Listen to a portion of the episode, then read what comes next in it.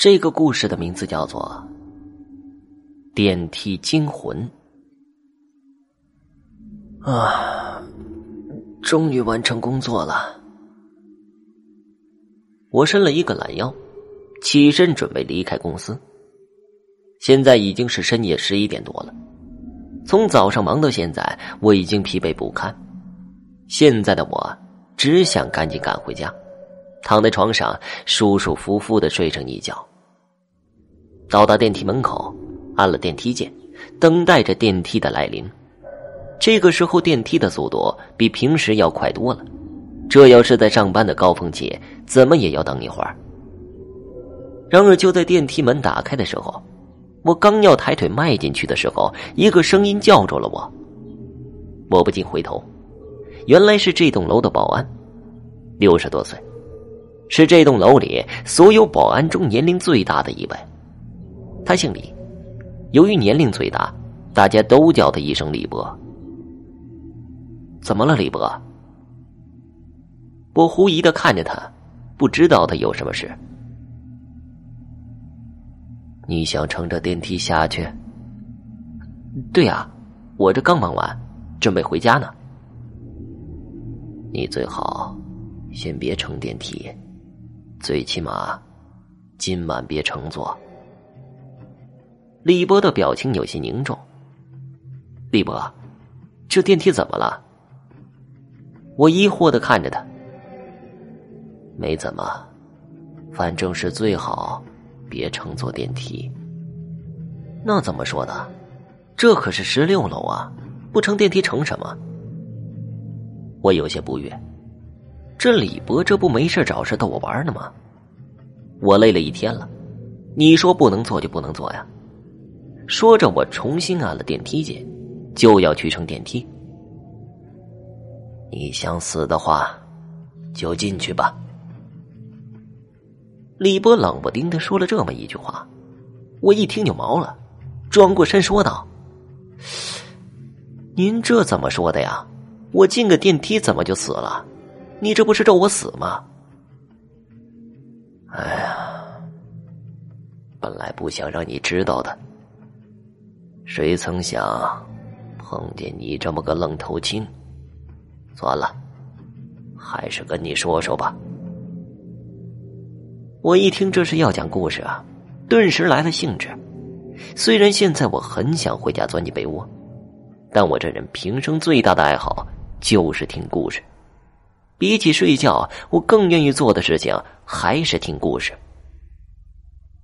据李波说，二十年前。因为身体上的一些原因，他干不动重活于是就来到这栋大楼里干起了保安。那个时候的他也就四十来岁，每天的工作不过是反反复复的巡逻，检查各个角落，比如哪里的门窗没关，他顺带着关一下，以防止小偷的潜入。收入虽然不多，但是顺顺当当，日子也算是过得惬意。可是后来发生了一件事，让他至今想起来都不寒而栗。据李波回忆，那是一个风雨交加的晚上，他跟往常一样照例在楼里巡逻，从一楼一直巡视到了顶楼。巡完一圈之后，他就准备往回赶。也不知怎么了，就在他下了几层楼，准备去坐电梯的时候。他的心里隐隐的就有一丝不安，就好像要发生什么似的。当电梯门打开，他走进电梯间的时候，发现里面竟然有人，而且是一个女人，穿了一身白色的连衣裙，满满的一头长发遮挡住了脸。李波看了一下手表，十二点了，都这么晚了，怎么还有人没走啊？他寻思着，可能是哪家公司的员工加班，也就没去多想。看到一楼的键已经暗了，索性就站在电梯间里，等着电梯往下走了。据李波说，当时他走进电梯间的时候，突然就觉得身子发冷。这大夏天的，怎么会这么冷啊？要知道，那个时候空调还没普及，别说电梯间里了，办公室里都很少有人用得起。李博当时就感觉纳闷看了一眼靠在最里面的那个女孩，穿的比他还单薄，他想人家一个小姑娘都没寒冷，也就没吭声。很快，电梯停了下来。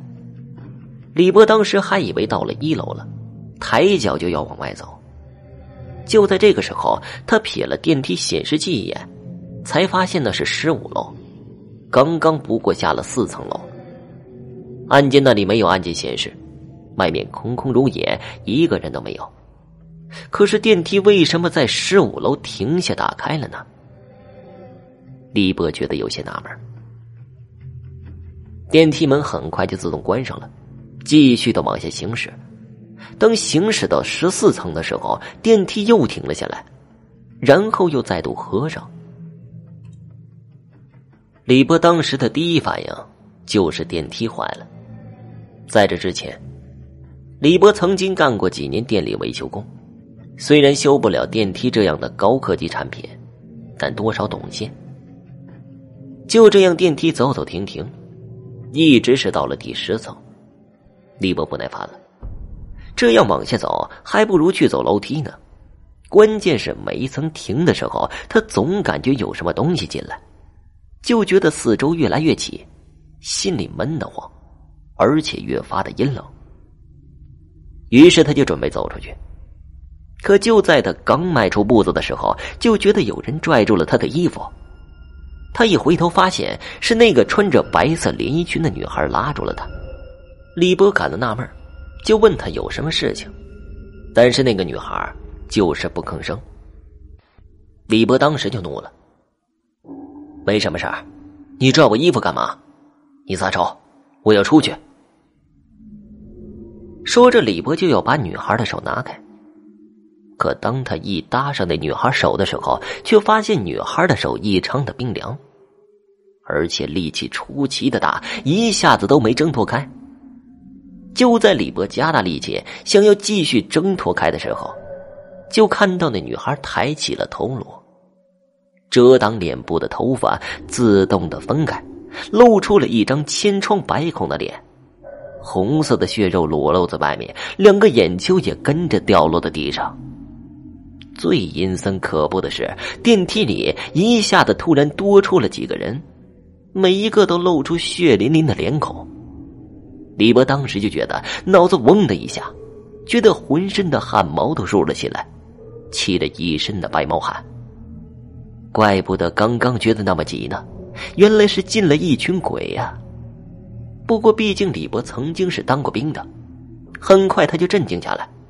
李博说：“别看有些鬼长得恐怖，这种鬼只不过都是吓唬人的。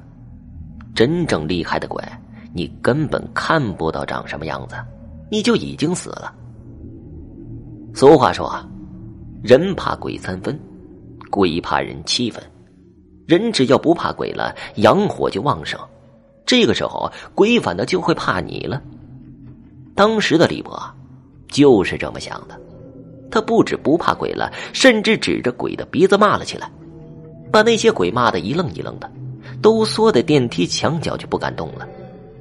刚好这个时候，电梯又开了，李博就趁着这个空档跑了出去。李博心有余悸的对我说：“哎呀。”你别看我当时骂那些东西骂的厉害，我跑出来的时候腿抖的厉害，怕的要死啊！就怕那些东西追过来。哼，您这不是没事吗？我嬉皮笑脸的说着，还是不太相信他的话，以为他这是在编故事。李波却板着脸说：“我那次是没事儿。”可是后来的一个年轻小伙子，就没我幸运了。他那次跟我一样，在加完班之后，也是午夜十二点乘坐的电梯。等早上发现他的时候，已经是一具尸体了。当时的鉴定结果是心脏病复发，都以为是个意外呢。我却知道是怎么回事在后来连续发生了多次死亡的时候，大家终于意识到了问题严重性，于是就请了个法师。据法师说呀，那电梯门的位置属于阴煞之地，是通往阴间的极佳之地。不知什么时候被那些东西给发现了，他也没什么好办法，唯一的办法就是午夜十二点之后，最好不要乘坐电梯。我看着一脸严肃的李波，丝毫没有开玩笑的嫌疑。我心里一凉，看来这件事八成是真的。幸好我刚刚没往电梯里走，不然明天我就真的成了电梯里的一具躺尸了。真是谢谢您了，李伯。刚刚我还那样跟您说话，您大人不计小人过。就在我跟李伯千恩万谢的时候，突然就觉得身子一冷，然后我就目瞪口呆的看着电梯的门。竟然自动的打开了。好了，这个关于电梯的故事就讲完了，谢谢大家的收听。